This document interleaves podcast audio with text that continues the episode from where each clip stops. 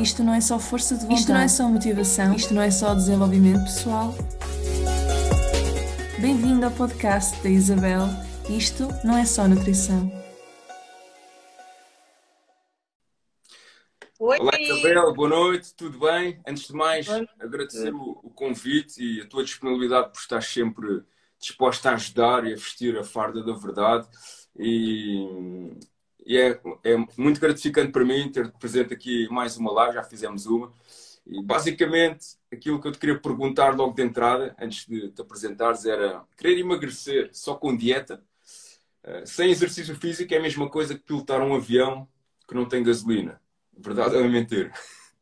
Verdade, claro que sim, claro que sim. Quando nós queremos emagrecer, temos que, obviamente, alinhar a, a parte da alimentação com a parte da atividade física. Porque se isto fosse só uma coisa, toda a gente era magro, não é? Portanto, quando nós falamos de estilo de vida saudável, nós temos, é quase usar a palavra holístico. Há várias coisas que nós temos que ter em consideração. A alimentação é uma delas, o exercício físico é outra delas, mas eu iria buscar outra coisa, que é a saúde mental.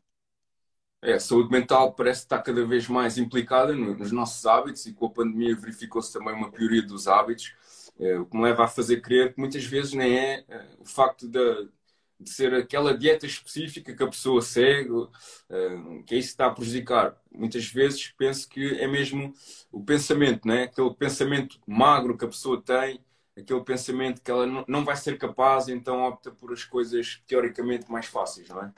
Exatamente, exatamente. E o caminho mais fácil é sempre o mais difícil, porque é aquele que faz os ciclos. Yo-yo. Portanto, se a pessoa realmente quer manter a longo. Qual... Aquele ditado que nós temos muito em Portugal, quem se mete em atalhos mete sem trabalhos. Correto? E com a alimentação saudável é exatamente igual. Nunca tinha ouvido isso. Nunca, nunca tinha ouvido. Não, não, não. Mas ok. Fica, vou, vou dizer isso, vou passar a utilizar essa, essa frase como um, como um lema.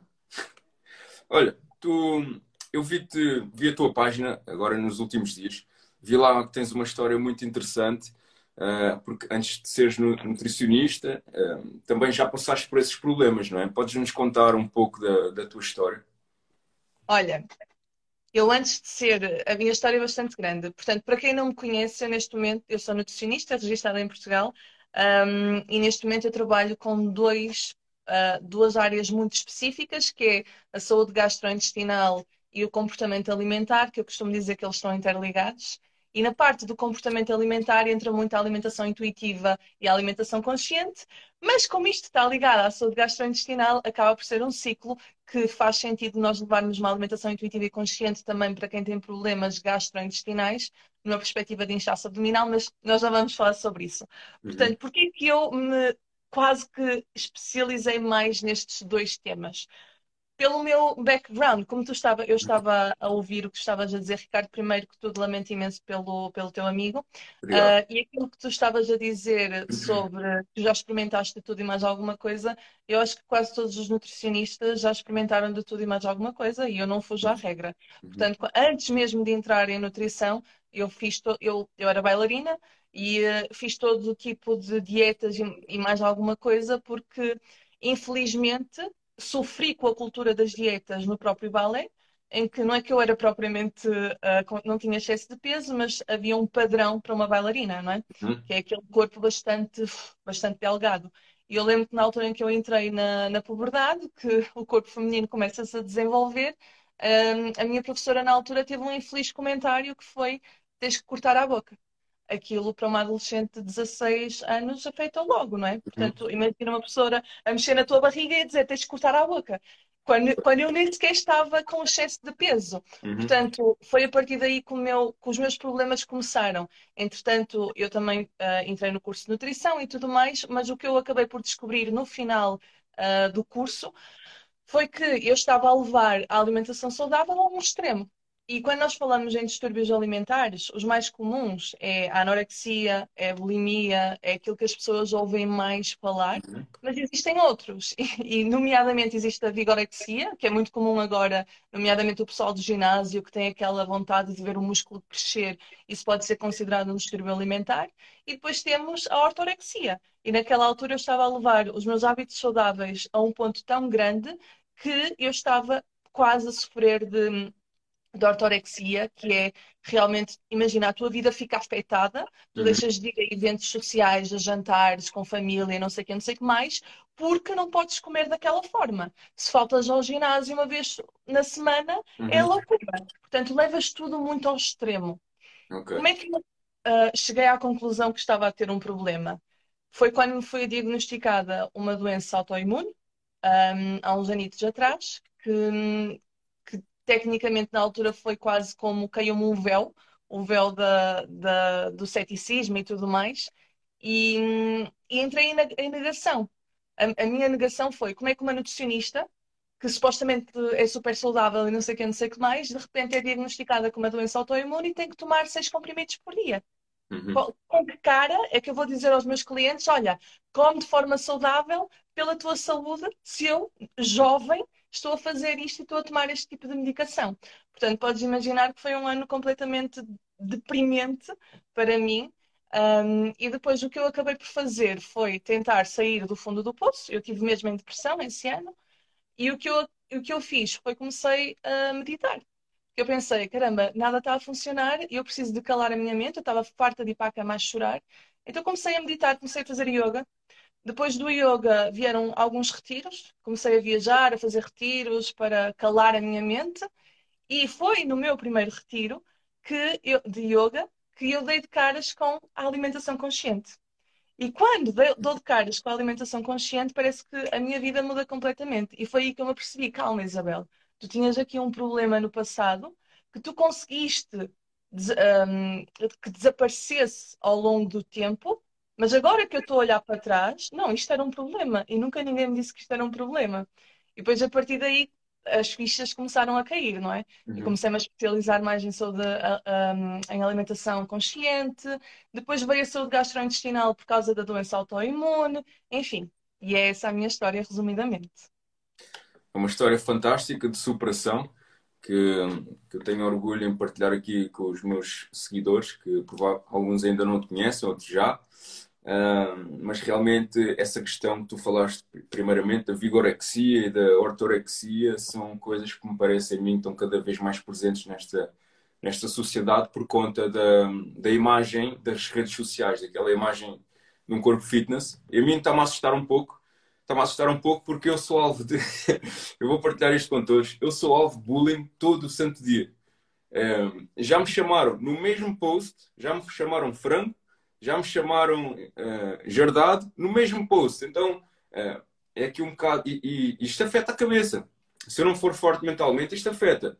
Portanto, eu meto-me na pele daquelas pessoas que muitas vezes elas não se sentem bem com o seu corpo e, e as pessoas à volta dela também, também, há, também não se sentem, digamos que.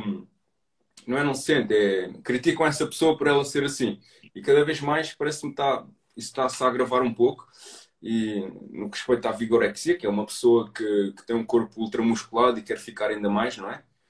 Uhum. Pronto. E a questão da ortorexia que tu, que tu falas é, é naquel, naqueles casos em que a tua vida basicamente é feita para, para tu teres um corpo esteticamente bonito, não é? Na realidade, a ortorexia pode ser, mas é mais não, tem mais. não tem muito a ver com o corpo, tem muito a ver com a saúde. A pessoa entra num, numa obsessão alimentar pela saúde. Ok, ok. Isso, isso entra a pessoa pesar a comida a toda a hora? Uhum. É um dos mais comuns. É um dos mais comuns, sim. E a, e a aplicação MyFitnessPal está a gravar esse, essa questão. Eu, quem me conhece sabe que eu sou completamente contra uhum. esse tipo de aplicações. Não só porque uhum. acabam por subestimar o que realmente é verdade, uhum. e porque a pessoa fica completamente dependente. Quando fica dependente deste tipo de aplicações, o que é que acontece? Há uma desconexão total do corpo, não é? Há uma desconexão total dos sinais de fome, de saciedade do, do nosso corpo, e depois nós somos quase obrigados de comer de X em X horas, de fazer isto ao almoço, fazer aquilo ao jantar. Ou seja, estamos a seguir regras que funcionou com alguém e nós achamos que vai funcionar connosco, em vez de pararmos um bocadinho, voltarmos a reconectar com os nossos sinais de fome e saciedade e realmente fazer aquilo que funciona para o meu corpo. Portanto, se eu estou a tentar seguir aquilo que funciona para A, B, C ou, ou D, que eu vejo nas redes sociais, que eu vejo em todo lado, lá está a cultura da dieta, das dietas, como é que eu vou esperar ter um resultado que eu quero? Não está a funcionar até agora, portanto, se calhar está na altura de tentar alguma coisa diferente. Uhum. Não é? Pois, porque o, o, ser humano é o único animal à face da Terra que controla a comida, basicamente, não é? Basicamente. Não vemos, não vemos nenhum leão na selva, não vemos nenhum, nenhum gorila a contar as calorias. Né? Mesmo, mesmo nós, como, como crianças, como bebés, eu estou sempre a dizer isto, nós éramos completamente um, intuitivos. Uhum. Nós sabíamos perfeitamente. O, o bebê chora quando está com fome. O bebê sabe quando parar. E se, e se, continua com fome, ele continua a chorar. Portanto, nós somos bastante intuitivos em crianças. O que é que acontece? entra a sociedade, entra a cultura das dietas. E depois, em idade mais ou menos ali, quando eles começam a entender, estão os pais e os avós a dizer: Olha, só sais da mesa quando acabaste de comer, quando limpares o prato, por exemplo. Uhum. Ou não sei o que, não sei Pronto, acabam por impor regras àquela criança quando. E é por uma boa vontade. Eu, eu percebo que sim, ninguém quer que o filho passe fome nem nada. Mas eu acho que é aqui um trabalho de equilíbrio entre perceber onde é que a criança está e depois, claramente, se ela não terminar o prato, ela vai ter fome passado algum tempo. Portanto, deixar essa intuição da criança sobreviver. Porque uhum. depois nós chegamos à, adolescente, à adolescência e aí, com os nossos problemas de autoestima, que 100% acontecem, vamos ser bombardeados com as culturas da dieta depois chegamos à idade adulta, estamos completamente desconectados e estamos sempre a fazer dietas atrás de dietas, parece que nada funciona connosco hum. eu nem sequer sei o que é, que é isso ter fome e associo o ter fome aos barulhinhos no estômago. Quando hum. ter fome não significa só barulhinhos no estômago. Por hum. exemplo, eu tenho clientes que dizem assim: Ah, Isabel, olha, eu estou agora a seguir uma alimentação intuitiva e a verdade é que realmente estou lá a perceber que eu não tenho fome o dia todo que bonito. E depois chega ao final do dia, abre o frigorífico e descompensa. É e há ali uma compulsão alimentar. Portanto, isto não é honrar a saúde. A alimentação intuitiva e consciente está tão na moda que as pessoas acham que é só ouvir os sinais de fome e saciedade. Mas quando houve aqui anos e anos a seguir a cultura das dietas, a pessoa já não sabe o que é que é seguir os sinais de fome e saciedade. Portanto, tem que haver uma uh, reprogramação nesse aspecto. Este insight que tu deste é muito importante, mesmo para quem nos está a ouvir. Portanto, o condicionamento começa logo na infância. Quando os pais dizem só sais daqui quando comeres a sopa toda. E a criança já não tem fome, então toca lá de, de enfardar para dentro, que aquilo a sopa fica a escorrer pela boca e tudo, né? Muitas vezes aquela já não quer comer. é, isso é, é, muito importante, malta. Tem, quem tem filhos já, já sabe. Não lhe empurrem a comida para dentro, está bem? Por favor. E, e, por acaso agora, já que falas nisso, eu vou fazer aqui sempre o paralelismo com o exercício físico. Também começa o condicionamento do exercício na, em tenra idade logo, né? quando a criança quer começar a subir, a subir eh, para cima da cama, a subir para cima das coisas, é preciso cuidado, ok? Mas agora estar a proibir, estar a, proibir a criança, o bebê neste caso, de, de estar a, a, descobrir o mundo, de estar a fazer exercício físico, é uma péssima forma de, de, de educar a, a criança. Tá? Está bem que temos de ter cuidado, mas eu tenho visto muitas vezes uh, os pais ultra protetores, que até vão buscar uh, os filhos agora, uh, só não entram dentro da escola porque não, não é possível, mas está tá a haver cada vez mais um, um estimular do, do, sedentarismo, não é? Não, não andes a pé, que o pai vai te buscar, não faças isto que te queimas, não, né? Então, isso, o exercício físico, também, temos que deixar também as crianças descobrir porque é nessa idade que nós ganhamos repertório motor, ganhamos técnica dos movimentos e que se vai depois perpetuar para, para toda a vida, tá? Uh, agora, falaste também em, em, yoga no início, meditação, que por acaso agora uh, estou agora a tirar o, o, curso de instrutor de yoga. Uh, quando eu descobri essa, essa prática foi, foi muito bom. Eu já falei várias vezes com os meus alunos sobre meditação, sobre é, que, é, que é uma técnica poderosa para, para teres um controle melhor sobre a tua mente, mas também para aumentar. Eu descobri a meditação para aumentar a minha performance e a minha produtividade. Teve, então, a meditação tem vários, tem diferentes efeitos de pessoa para pessoa e a mim aumenta-me a produtividade e aumenta-me a performance. E já li estudos científicos que falam mesmo na meditação como uma ferramenta poderosa para aumentar o rendimento de atletas e de pessoas e tudo mais mas realmente uh, para quem teve para quem teve a história que tu tiveste pois praticar yoga e meditação é uma forma de também aceitar o corpo e ver e ver também o exercício físico como performance e não tanto como, como estética não é? porque muitas vezes as pessoas e, eu falo muito nisto as pessoas focam-se em estética estética estética é o chamado pensamento magro querem emagrecer, querem emagrecer, uh, e não se focam na performance. Tá? Isso, com o passar do tempo, o que vai, vai originar é que a pessoa vai, vai ter uma quebra, porque vai perder massa muscular, o metabolismo fica, entre aspas, mais lento, na, na linguagem, da, na linguagem comum, e, e, portanto não vai, não vai ter os mesmos resultados que teria se focasse na performance. Tá? Exercício, malta, é movimento. Né? Exercício é tu desafiar os teus limites, não é? Mas tem que haver um jeito certo para fazer isso, ok? Portanto, vamos continuar aqui. Eh, eu queria falar também sobre, focar-me também nas dietas. E, e tu falas na tua página, eu também já pesquisei, que 90% das dietas falham. Tá? 90% das pessoas tentam fazer dieta falham miseravelmente. E como é que a cultura das dietas está a prejudicar uh, as pessoas? É a pergunta olha, que eu faço. Olha, Ricardo, eu podia ficar aqui dias a falar da cultura das dietas. É uma coisa que eu sei que muitos colegas meus já estão a lutar contra, obviamente, mas também há ainda muitos colegas que estão completamente embrenhados na cultura das dietas.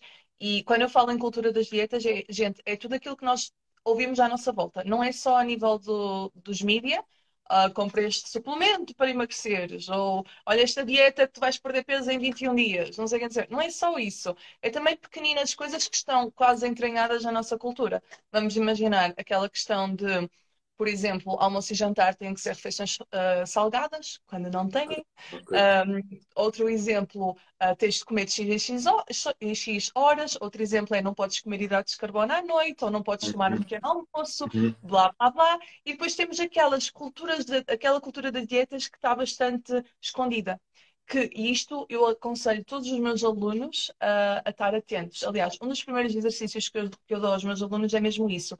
Começa a escrever tira tipo um dia e escreve tudo aquilo que tu ouves e percepcionas, mesmo nas redes sociais ou à tua volta, porque às vezes pode ser no cabeleireiro, em que tu estás a levar com a cultura das dietas, por exemplo, ah, eu ouvi que o arroz faz isto e não sei o quê, cultura das dietas. Mas uma coisa muito simples é, por exemplo, nós pensamos que estamos a fazer um, algo para a nossa saúde. Vamos imaginar que uh, fomos comer uma, uma refeição à noite, um jantar, que é mais pesado, e alguém lembra-se de dizer amanhã vamos ter que ir ao ginásio e desgastar isto tudo. Cultura das dietas. Porquê que tens que ir ao ginásio e desgastar isso tudo? Se eu apetecer ir ao ginásio e desgastar, eu vou. Mas eu não tenho que ir. Somos todos tão diferentes. Se calhar fez sentido para mim eu fazer aquela refeição super intensa naquele dia. Porque se calhar estou em bulk. Ou, porque se, ou por várias razões. Ou porque me apeteceu. Portanto, quando essa pessoa fala, automaticamente toda a gente na mesa vai ficar com aquela sensação de culpa. Pois, mesmo pela minha saúde, eu devia fazer. Isso é a cultura das dietas. Então, nós temos que estar muito atentos para percepcionar essas coisinhas, porque essas pequeninas frases, palavras, expressões, especialmente no ginásio, vão ditar os nossos comportamentos. E se vão ditar os nossos comportamentos, é o que tu estavas a dizer há bocadinho. Eu vou fazer os meus comportamentos de acordo para conseguir ficar com uma determinada forma física e nunca vou conseguir manter absolutamente nada a longo prazo. Vou estar sempre em ciclos. Porque se o objetivo é a forma uh, física, esqueçam, passado um mês vocês estão a desistir. O objetivo uhum. tem que ser sempre para além da forma física. Porque uhum. quando eu vir que passado um mês não estou a ter assim, até estou a ter resultados, mas o facto de olhar para o espelho todos os dias, se calhar não vejo resultados diretamente, exatamente, exatamente. eu vou ficar desanimado. Exatamente, é isso. Só subir na balança e o peso estar igual e focar-se demasiado no peso. Uh, o pessoal tem que se preocupar, eu acho que em exercício físico tem que se preocupar é, é, também, como tu dizes, é no longo prazo. Tem que ser uma filosofia de vida, tal como a alimentação. Uh, o exercício já tem que estar entranhado no vosso, no vosso ADN. E vocês, por isso é que eu digo também, não vale a pena começarem, ah, eu quero ficar fitness, então diz-me o que é que eu tenho que fazer. Uh, eu faço qualquer coisa, eu odeio treinar, mas eu faço qualquer coisa. É isso só, só, porque a vizinha tá, tem o corpo em forma agora de repente e quer ficar igual a ela ou igual àquela da, ou àquele da capa da, da Men's Health que, que ia perdendo uma perna. Uh, mas depois o, o, que acontece é que isso depois não é sustentável para longo prazo. Então o pessoal tem que descobrir é, é o vosso objetivo interno, o vosso propósito maior e aliar isso ao aumento da vossa performance, não se focar uh, na balança ou no espelho, porque vão se frustrar. O espelho e a balança são coisas de curto prazo e que vocês não vão ver resultados assim do dia para a noite. E é muito mau sinal na balança se virem resultados do dia para a noite. Portanto, é, eu, tenho, eu já tive pessoas que desistiram porque não vêem resultados, não têm paciência para, uhum. para, para, aguentar até onde, onde, é o, onde o corpo vai, não têm gosto depois também pela prática. Por isso é que eu digo, se a pessoa não gosta de treinar, então vá fazer outra coisa que goste, vá, vá, vá, vá jogar xadrez, pelo menos mexe a mão, vá, vá jogar pádel, vá, vá fazer uma outra atividade. E, e com a alimentação, diz-me se, se concordas ou não, a alimentação tem que ser vista é, para nutrir o corpo e para aumentar a performance dessa pessoa. Né? Isso é possível né, com uma alimentação consciente, que já vamos falar a seguir, não é? Sem dúvida, completamente de acordo. E deixa-me só fazer aqui uma notinha que é muitas atualmente é muito usado o bem-estar. O bem-estar pode ser usado de uma forma maravilhosa, não é? Mas é muito usado como uma, uma, uma forma de vender o bem-estar como um eufemismo para a dieta. Portanto, estejam muito atentos, esse, uh, abram aqui os olhinhos, espírito crítico, percebam. Eu costumo dizer aos meus clientes e aos meus alunos: se alguma coisa vocês estejam a ler estar a dar assim uma pontinha de ansiedade e se calhar eu não vou conseguir manter isto a longo prazo, deixem de ver, deixem de seguir, tchau, até para a próxima. Porque senão, se eu estou constantemente em ansiedade, vai haver aquela autocomparação e eu vou querer fazer e eu vou querer ter e depois autocomparação, não consigo fazer, autojulgamento, estou sempre nesses ciclos e nunca saio da cepa torta, não é? E quando tu falaste agora do objetivo, um objetivo maior, eu, eu, costumo dar sempre esta história porque eu acho que é uma história bastante bonita. Eu tinha um cliente meu que ele tinha excesso de peso. Sempre que ele tentava uh, emagrecer, nunca conseguia. Porque o obje... Por... Porquê é que ele tentava emagrecer? Mais uma vez, pela cultura das dietas. Porque ele ia ao médico e dizia: o senhor está gordo, tem que emagrecer. Porque ele ia não sei onde e dizia: ah, estás assim desse tamanho, devias emagrecer. Os devias, devias e devias, uhum. era a cultura das dietas, mas ele. Caramba, se alguém me diz tu devias fazer isso, a rebelde que está em mim vai dizer, não, obrigada, não vou fazer. Mas depois a pessoa fica a sentir-se triste, porque quase que não está conectada com a sociedade. Portanto, isto não é uma forma de lidar com uma pessoa que tem excesso de peso. A forma correta de lidar é, olha, está tá ótimo como está, mas se realmente perder algum peso, poderá ter benefícios aqui, aqui, aqui e aqui. Mas faça isso num estado de amor. Goste de si e depois perca o peso. Enquanto que o, o que acontece muito em Portugal é que tu vais ao médico e é logo chapada.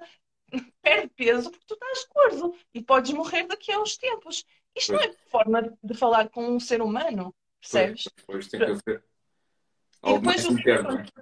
Exatamente. Depois o que é que acontecia? Este meu cliente tentava ir aos nutricionistas para perder peso e nunca conseguia perder porque ele estava a tentar perder por outras pessoas e não por ele e estava sempre frustrado.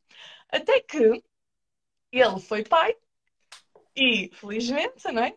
E depois, passado algum tempo, veio à minha consulta e disse: Isabel, pela primeira vez, eu quero perder peso e eu sei que vou perder peso porque o meu objetivo é conseguir correr com o meu filho quando ele tiver 8 anos. Pronto. E eu, neste momento, eu não consigo correr com o meu filho. Portanto, percebes que neste, ele já perdeu imenso peso e continua no processo. E uma coisa que aconteceu foi: primeiro deu-se tempo, porque o miúdo tinha, na altura tinha um ano, e o objetivo dele era quando ele chegasse aos 8 anos.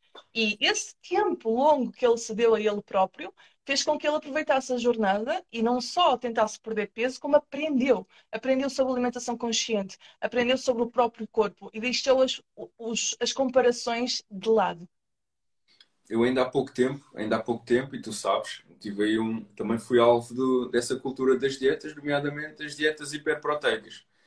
É, quando eu, eu pensava que estava tudo bem comigo, quando fui fazer análise tinha o colesterol a 310, acho eu, e depois, portanto, não foi, não foi nada fácil depois encarar isso, género. Fogo, então, mas eu estou aqui a propagar saúde, estou a dizer às pessoas para que devem fazer isto, para terem as análises boas, e depois eu tenho colesterol a 300, né? e, e foi, é, lá está, quando não há o certo nem o errado, né? mas o facto é que essas dietas hiperproteicas também têm né, tem as suas desvantagens, né? muita gordura, muito colesterol, e isso vai, vai afetar depois o organismo como um todo, não é?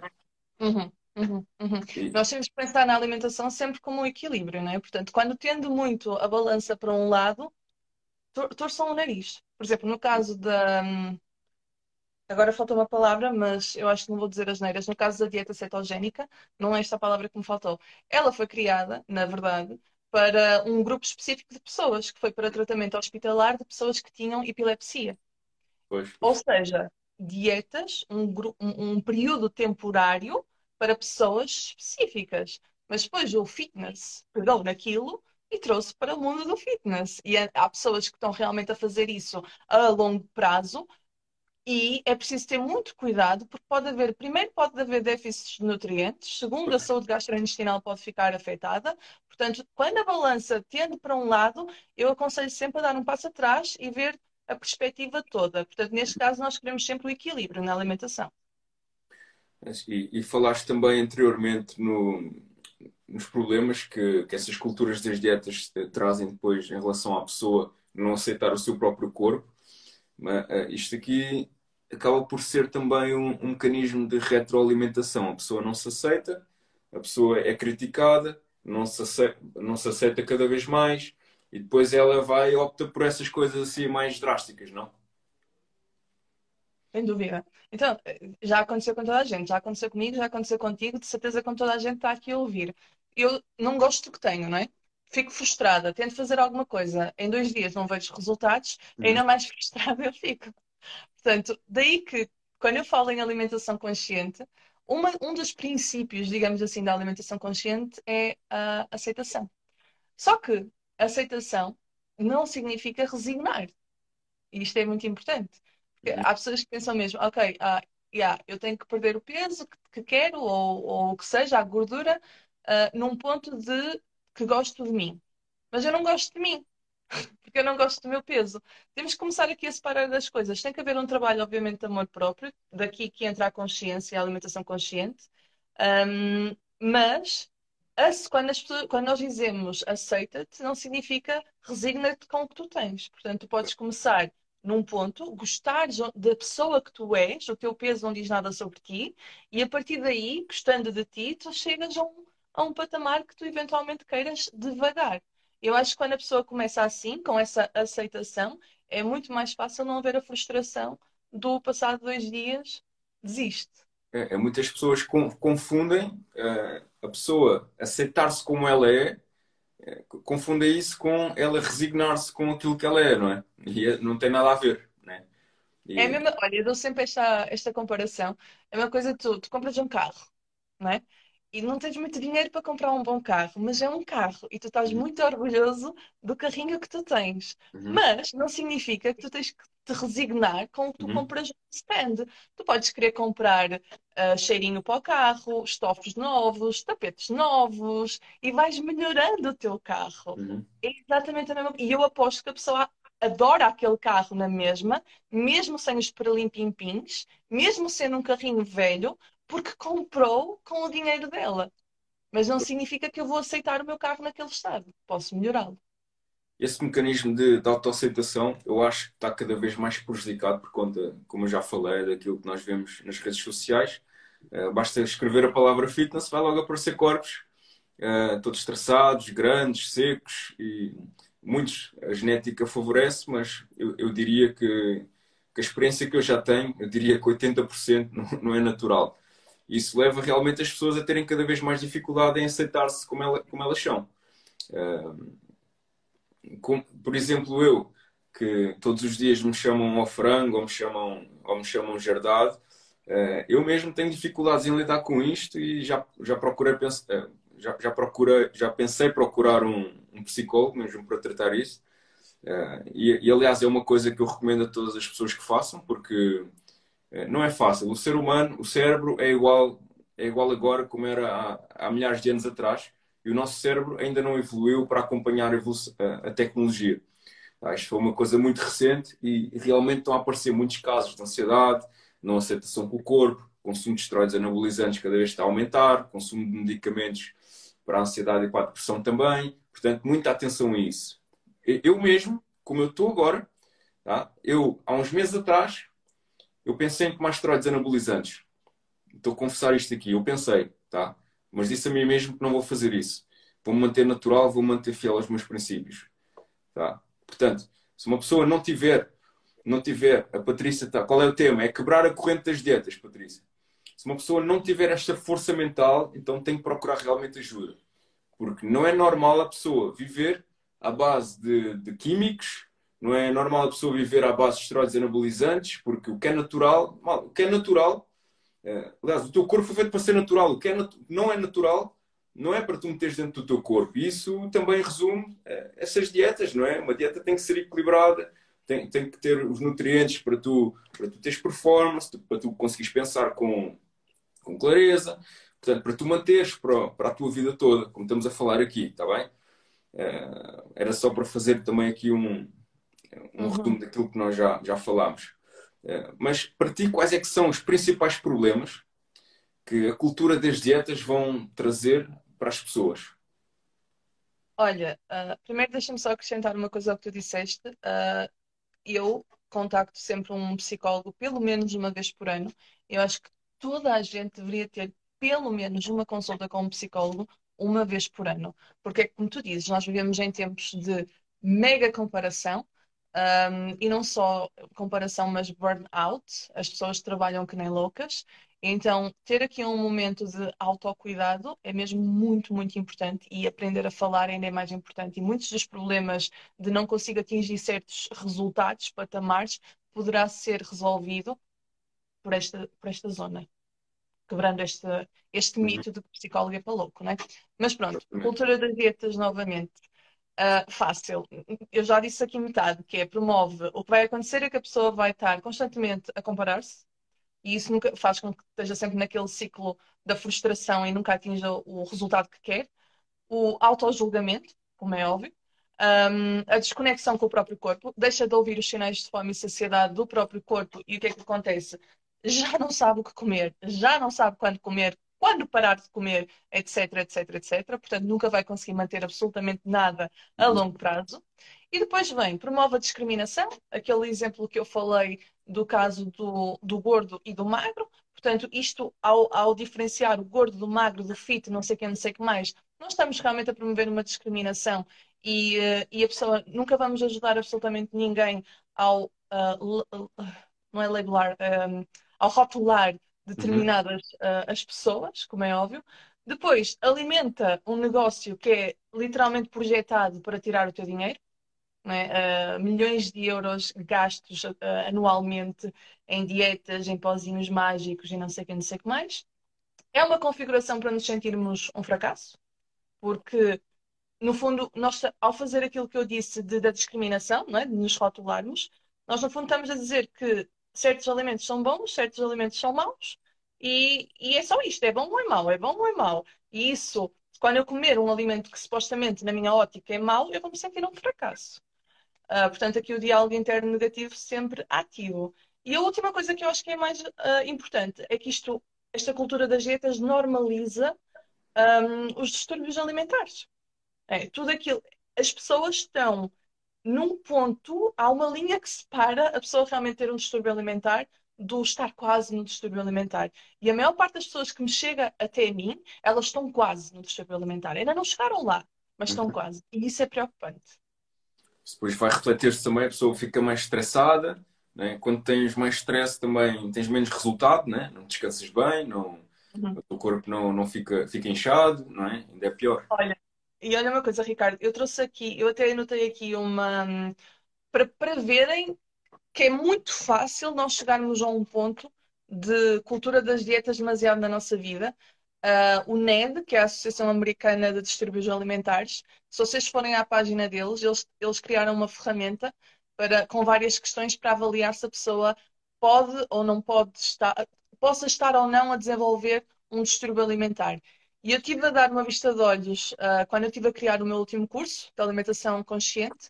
Uh, eu tive a dar um, uma vista de olhos a esse, um, a esse site e algumas das perguntas, eu tenho a certeza que a maior parte das pessoas dizia sim, que era, por exemplo, qual é o medo que tens de, se, se alguma vez tiveste medo de ganhar 3 quilos, assim uma coisa muito, coisa muito simples, simples, ou é. Já alguma vez te sentiste gordo, já alguma vez te sentiste renegado. Se tu pensares, porque é que nós há uma coisa que me enerva profundamente é esta necessidade que nós temos de há tanta coisa tão importante no mundo e nós estamos obcecados e ficcionados em atingir X, Y e Z a nível corporal, em vez de estarmos a fazer simplesmente para viver Eu uhum. como alimentos nutritivos para ter energia, para viver, para conseguir sobreviver ainda, ainda mais tempo uhum. e, sei lá, criar uma família. Mas nós estamos tão obcecados com eu quero olhar para o espelho e ver Y e ver X e não sei o que, não sei o que mais, que acabamos por perder a verdadeira razão de existência. E é isso que eu tento tentar, tentar passar para as pessoas. E eu é acho que tu. da atenção também. Yeah. E o que a alimentação consciente traz é mesmo essa, põe tudo em perspectiva, tipo, porque, porque raio é que tu estás a fazer isso? E geralmente as pessoas estão a fazer isso por uma única razão, Ricardo, que é conexão. As pessoas querem se, querem sentir conectadas, elas querem sentir-se, nós queremos sentir que pertencemos a algum sítio. Exatamente. Eu okay. consigo conectar-me com um X, Y e Z. É a única razão. Fantástico, porque não é? quando está toda a gente a falar, então já fizeste aquela, aquela dieta que só comes sopa e a pessoa, ah, não, não fiz, não sei o quê. Mas depois, é, ela, tem, ela tem que. É, no fitness e no exercício é exatamente a mesma coisa. É, é, agora toda a gente toda a gente treina em casa, antes ninguém treinava em casa, de repente agora toda a gente já treina em casa. E ainda bem que assim é. Agora, a pessoa treinar em casa e, e depois nem sequer fazer um treino só para dizer que treino que, que ela está lá, ah, isso é que já não, é, já não parece correto. E também tivemos aqui diversas modas, tivemos, tivemos a moda do, do crossfit, parece que já passou um bocadinho em Portugal, mas isso, isso não é mau, isso não é mau. O que é, o que é mau é a pessoa não fazer as coisas de uma forma sustentada, não é? Que é isso que estamos aqui precisamente a debater. Exatamente. E, e, e eu, eu ia complementar uma coisa que tu disseste, que é isso tudo tem a ver com a necessidade de atenção. As pessoas querem as pessoas querem se sentir importantes, né? todos nós queremos sentir atraentes, todos nós queremos que gostem de nós, não é? é? o que está a acontecer é que com, com o encurtar das linhas de comunicação, é? hoje em dia está tudo à distância de um clique, o que começa a acontecer é que a comunicação fica completamente cortada. Nós, cada vez, cada vez, como é que se diz? Cada vez falamos mais uns com os outros, mas comunicamos menos. E o facto de não comunicarmos tanto uns com os outros, porque hoje é tudo, é tudo instantâneo, é tudo, é tudo sem sentimento. O, o, que acontece é que ficamos cada vez mais sozinhos. E a pandemia também veio acentuar isso. E as pessoas têm aquela necessidade de, então de, de pertencerem a alguma coisa e então muitas vezes optam, eh, felizmente não 100% das vezes, mas muitas pessoas estão perdidas e optam por, por atalhos que depois acabam em, em situações que são poderiam ser evitadas, que são muito más. Uh, mas eu agora queria também aqui passar para um, para um outro tema. Muitas pessoas que me acompanham, eh, elas só querem emagrecer. Só querem emagrecer, perder gordura, perder peso, essas coisas. Mas o que eu tenho visto é que esse pensamento magro, da pessoa estar querer sempre emagrecer, ela está o ano inteiro em dietas restritivas. Está o ano inteiro em dietas restritivas e em treinos restritivos. Também ainda não falei nisso. Treinos restritivos. O que é que são treinos restritivos? Que eu inventei mais ou menos agora a palavra. É aqueles treinos só cardio para cima. Só bora, bora queimar calorias. Uh, bora saltar, é correr, fazer maratona, estragar os joelhos. O que acontece com isso, do ponto de vista do, do exercício e da fisiologia, é que vão, a, a, massa muscular vai toda para o lixo. Tá? A massa muscular vai para o lixo, que é, que é aquilo que realmente, primeiro, é aquilo que dá forma ao, ao nosso corpo. E depois também, quando a tua massa muscular fica. Quando ficas sem massa muscular, também automaticamente ficas com, com a percentagem percentual de gordura mais alto por conta dessas estratégias restritivas. Mas do ponto de vista alimentar, como é que se explica esse efeito de, digamos, que o corpo entra naquele estado de sobrevivência, né? que parece que a pessoa ou perde peso e continua flácida, ou não consegue mais perder peso? Como é que se explica? Olha, há várias razões. Depende, obviamente, a melhor resposta que o nutricionista pode dar é depende. Há imensas razões para isso acontecer. Eu vou enumerar várias. Olha, pode acontecer, primeiro, o cortisol. Ponto. Cortisol, hormona de stress. Portanto, pessoa, eu costumo dizer que a pessoa não tem que estar o ano todo a querer uh, perder peso dá um bocadinho de espaço, aproveita o mês sem querer perder peso, aproveita a vida e tudo mais. Portanto, pode haver momentos em que realmente faz sentido perder peso e momentos em que eu simplesmente posso aproveitar a vida honrando a minha saúde. Atenção, não é simplesmente eu vou comer francesinhas o dia todo, não é? Honrando a minha saúde.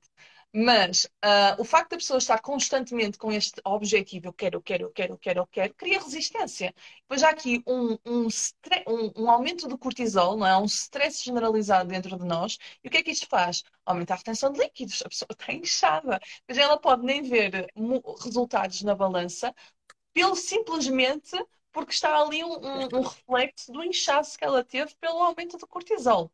Ponto. Esse é, o, esse é o que acontece mais em consulta. E depois é aquilo que tá, estás a dizer. A pessoa, primeiro, também pode haver falta de consciência, não é? A pessoa uhum. acha que está a fazer tudo, mas, vamos a um exemplo muito prático. Começa um, uma jornada de alimentação, não sei o que, não sei o que mais, muito restritiva e de exercício físico restritivo. Passado duas semanas, acontece uma semana que há um jantar de aniversário na segunda, há um jantar de aniversário na quarta, e depois vai sair à noite na terça, não sei o que, e todos os dias da semana acontece alguma coisa. Portanto, aquele déficit calórico deixa de estar assegurado. Passada essa semana, a pessoa vai à balança e se calhar até aumentou do peso, que pode ter sido um aumento por retenção de líquidos também.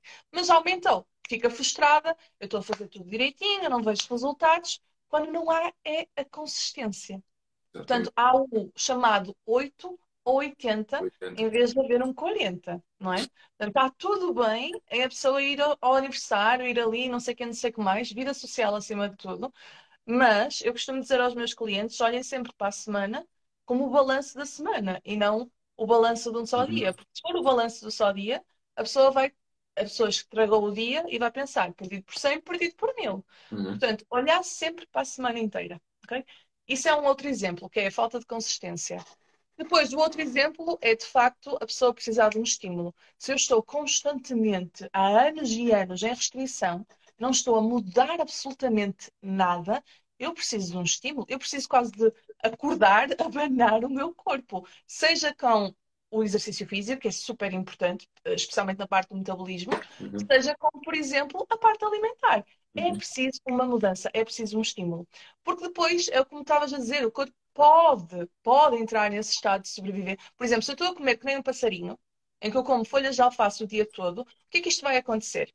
O que é que vai acontecer, aliás? Vai afetar a microbiota, a parte da saúde gastrointestinal, afetando, não existe monotonia alimentar, portanto, nós temos milhões de micro-organismos na nossa microbiota, ok? Uhum. Se eu estou constantemente com uma monotonia alimentar, eu estou sempre, resumi resumindo sim, a alimentar as mesmas bactérias.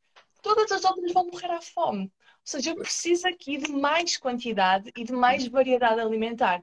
Porque se eu estou constantemente a comer que nem um passarinho, sim que eu posso entrar num quase num estado de sobrevivência, em que o meu corpo fica assim, olha, não sai mais nada porque eu preciso de tudo aquilo que tu me estás a dar. Portanto, como pode ver, há várias razões para isso estar a acontecer.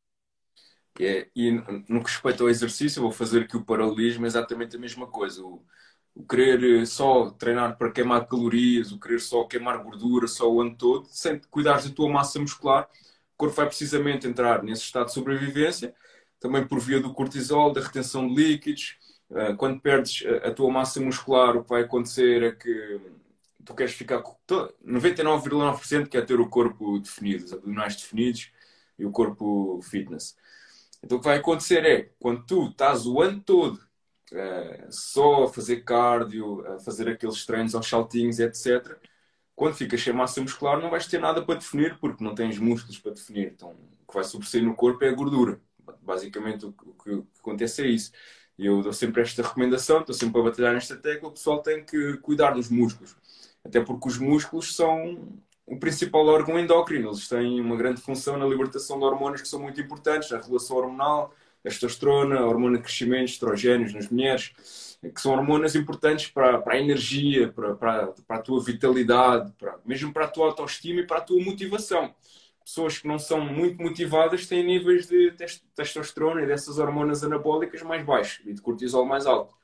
Portanto, é uhum. cuidar dos músculos. E isso e tu estás a falar numa questão do agora, que faz todo sentido, e geralmente é, isso, é para aí que as pessoas olham, mas eu posso falar numa questão de longo prazo. Isso uhum. é correr o risco de da pessoa ter uma sarcopenia em, em, em idade idosa. Ou seja, há uma perda acentuada de massa muscular numa idade mais avançada, com mais de X anos, e se a pessoa não tem massa muscular nessa idade, ela não vai suportar os ossos. E depois, uhum. qualquer pequena queda, qualquer pequeno uh, abanão que a pessoa tenha, é meio caminho andado para ir parar ao hospital.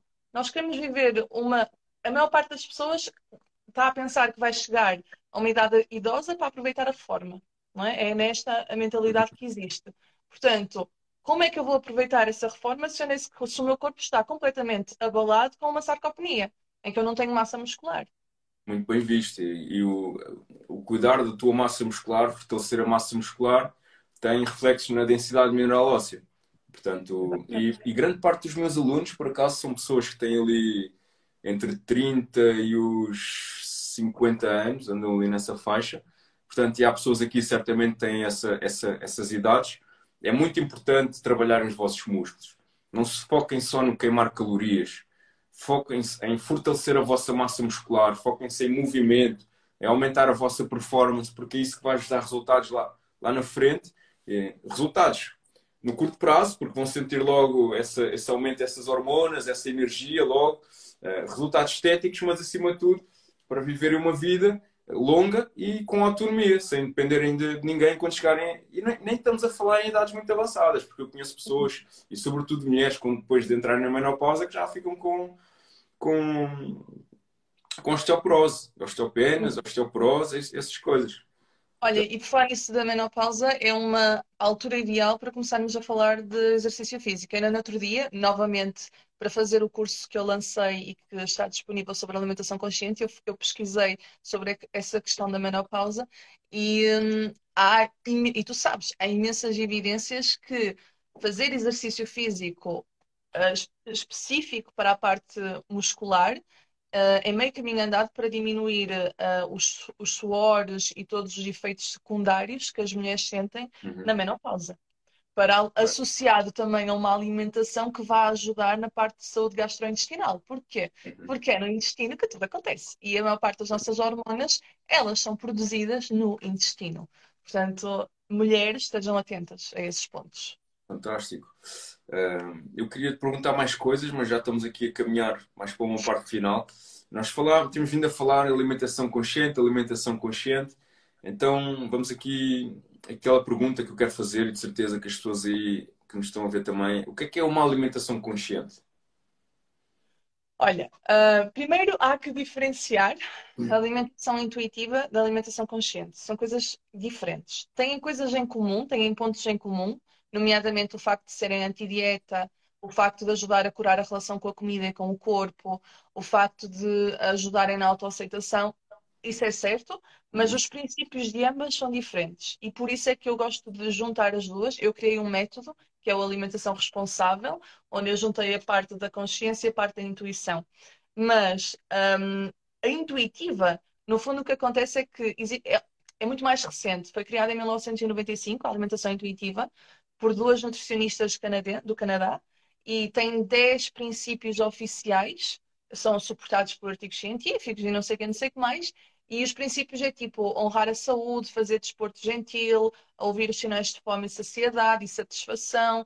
Portanto, é muito estruturada, ok? Uhum. E depois temos a alimentação consciente, que esta esta vem dos tempos dos budistas, ok? Portanto, não é nada estruturado, é uma ideia, e por ser uma ideia, claro que gera muitos mitos, foi gerando muitos mitos ao longo do, dos anos, mas isto veio desde a altura do mindfulness, e depois houve um, um, é um, um cientista que pegou nisto e começou a estudar né, no Instituto de Massachusetts, nos Estados Unidos, começou a estudar o que os budistas diziam à ciência e juntou as duas coisas e saiu o mindfulness aplicado à parte científica. E por isso é que tu encontras imensos estudos sobre o, o assunto. Uhum. E mais recentemente, do mindfulness gerou-se a alimentação consciente, que no fundo não é nada mais, nada menos do que trazer a atenção plena para a hora da refeição. Ou seja, não só para a hora da refeição, mas também para a forma como o teu corpo está a reagir à comida ao longo do dia. Vamos imaginar, eu costumo dizer, uma forma de trazer a alimentação consciente, eu costumo dizer que é bom sentir fome. É sinal que não é bom passar fome. É bom sentir uhum. fome porque significa que o teu corpo está a funcionar e tu estás ali a ouvi-lo. Só que há uma linha muito tenue que separa o estou com muita fome e quando eu comer eu sei que vou comer muito depressa do estou com fome, mas ainda me consigo dar ao luxo de parar e pensar o que é que me apetece comer. Será que me apetece alguma coisa doce, salgada? Será que me apetece crocante ou mais macio? Portanto, ter esta gestão mental do tenho fome, mas consigo parar, é meio caminho andado para levar uma alimentação consciente. E o que é que isto nos traz de benefícios? Fácil. Primeiro que tudo, traz-nos aqui a, a parte da, da, da, ai, da parte mental. A pessoa uhum. está muito mais parada, desliga o piloto automático e está muito mais no aqui e no agora. E toda a gente sabe numa perspectiva, se tiverem psicólogos a ouvir, sabem, numa perspectiva de ansiedade, quer a pessoa esteja a viver no futuro com ansiedade ou preocupada a viver no, no passado, o que nós temos que fazer é voltar para o presente. E uma das formas de voltar para o presente é, por exemplo, concentrar na respiração ou, por exemplo, trazer práticas da alimentação consciente. Portanto, ajuda-nos nessa, nessa ótica de estar aqui agora, ajuda-nos numa perspectiva de saber manter a longo prazo. Porquê? Fácil. Eu, mesmo que eu esteja a ser seguida em nutrição e não sei o que com plano alimentar, não vai ser para a vida toda, gente, não é? Vamos, vamos ser realistas. Portanto, não sendo para a vida toda, só aprendendo os princípios da alimentação consciente é que eu vou começar a perceber quando é que eu estou com fome. Ah, não é só barulhos no estômago, portanto, tenho que estar atento a isto, isto e não sei o quê. Quando é que eu estou saciado? Ok, eu estou tão consciente, consigo aplicar os princípios da alimentação consciente, que eu sei que se eu der mais uma garfada, eu vou ficar a abarrotar. E então ajuda-te a manter a longo prazo porque tu não vais estar sempre dependente de dietas. E depois tem outro benefício, que é a questão da saúde gastrointestinal. Gente, a maior parte das pessoas hoje em dia come que nem loucos, parecem animais a comer. Entra, em dois minutos já fiz a minha refeição, ou estou na secretária ao almoço e estou a enviar e-mails e nem dei por ela já comi. O que é que isto faz? Obviamente que faz com que existam casos atrás de casos de pessoas com inchaço abdominal. Ah, e tal, chega ao final do dia, parece que estou grávida. Pudera, eu não mastiguei a comida durante o dia, como é que eu posso esperar, esperar milagres? Não posso. Portanto, mesmo na saúde gastrointestinal, a alimentação consciente vai me trazer benefícios. E isso, alimentação consciente numa sociedade que, que está habituada a, a, a, ouvir falar em contar macros, em em tomar 20 gramas de proteína a cada duas horas.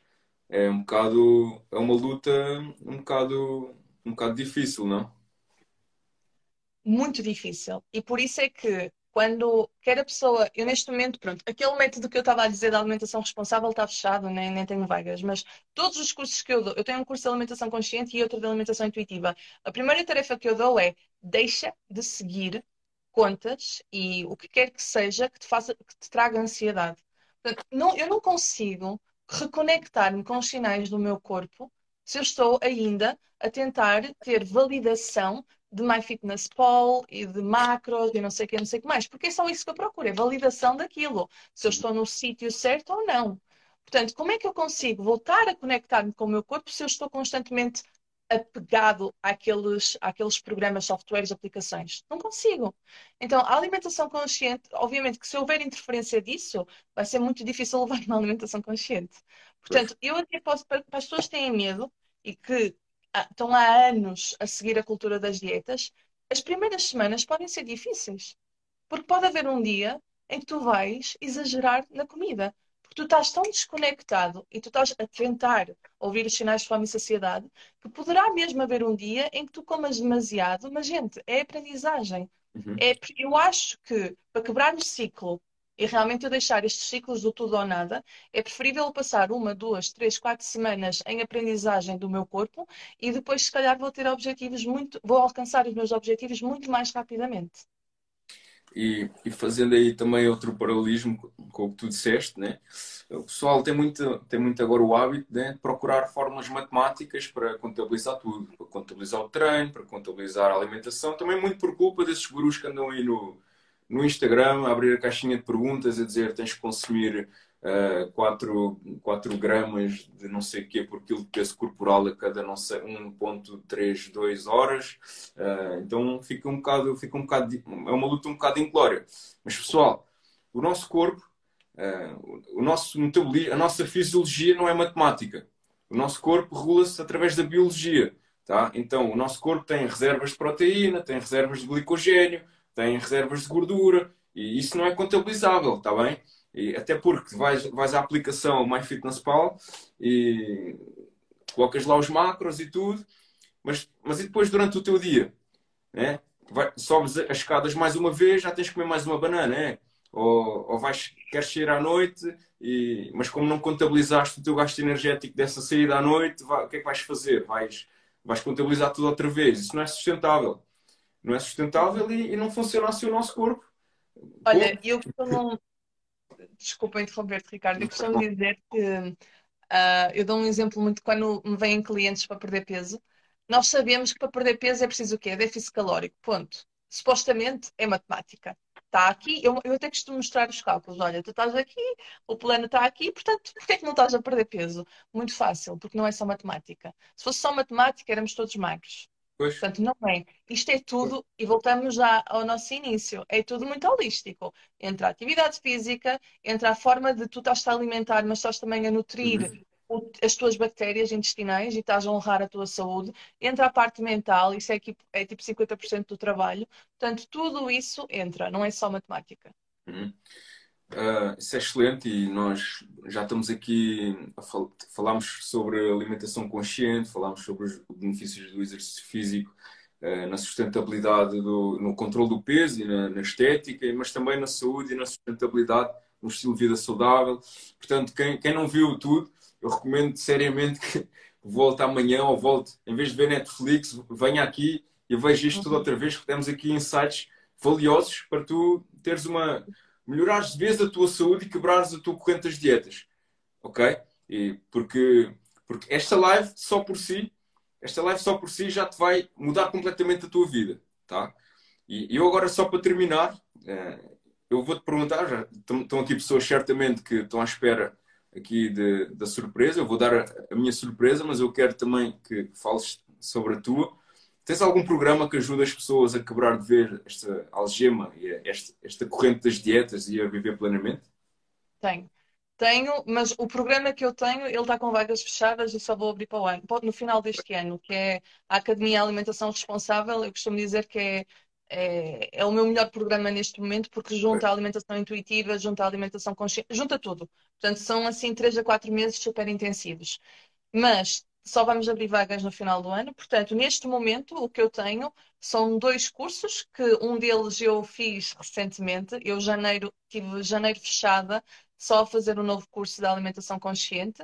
E esse curso uh, está novinho em, em folha, tem os, os uh, estudos atualizados e não sei o quê, porque foi feito agora em janeiro, e nós estamos com as vagas abertas até à próxima segunda-feira, até dia 28 de, de fevereiro, mas toda a informação está no primeiro link do meu perfil.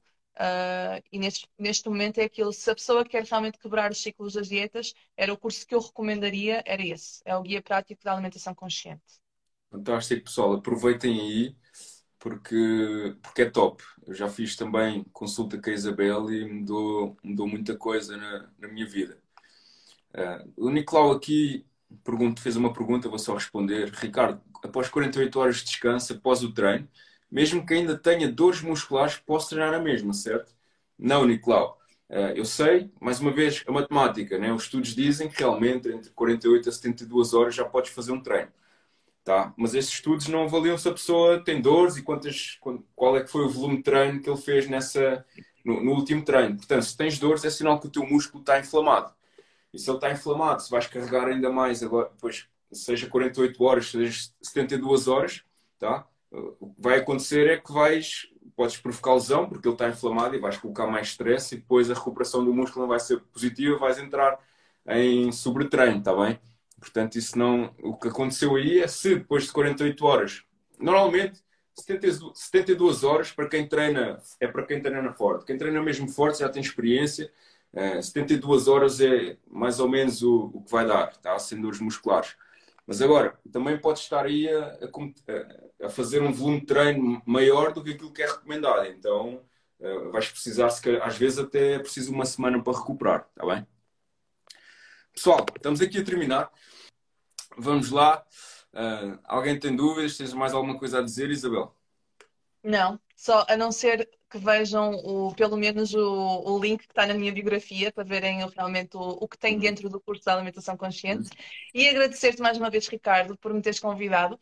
As nossas conversas são sempre excelentes. Uhum. Eu também tenho um podcast e o Ricardo foi lá falar há uns tempos atrás, no verão, e nós falamos sobre os mitos da atividade física e não sei o quê. Portanto, uhum. também aconselho-vos a procurarem o podcast ou mandem-me mensagem que eu envio-vos e, um, e, e que venha à próxima. Sem dúvida.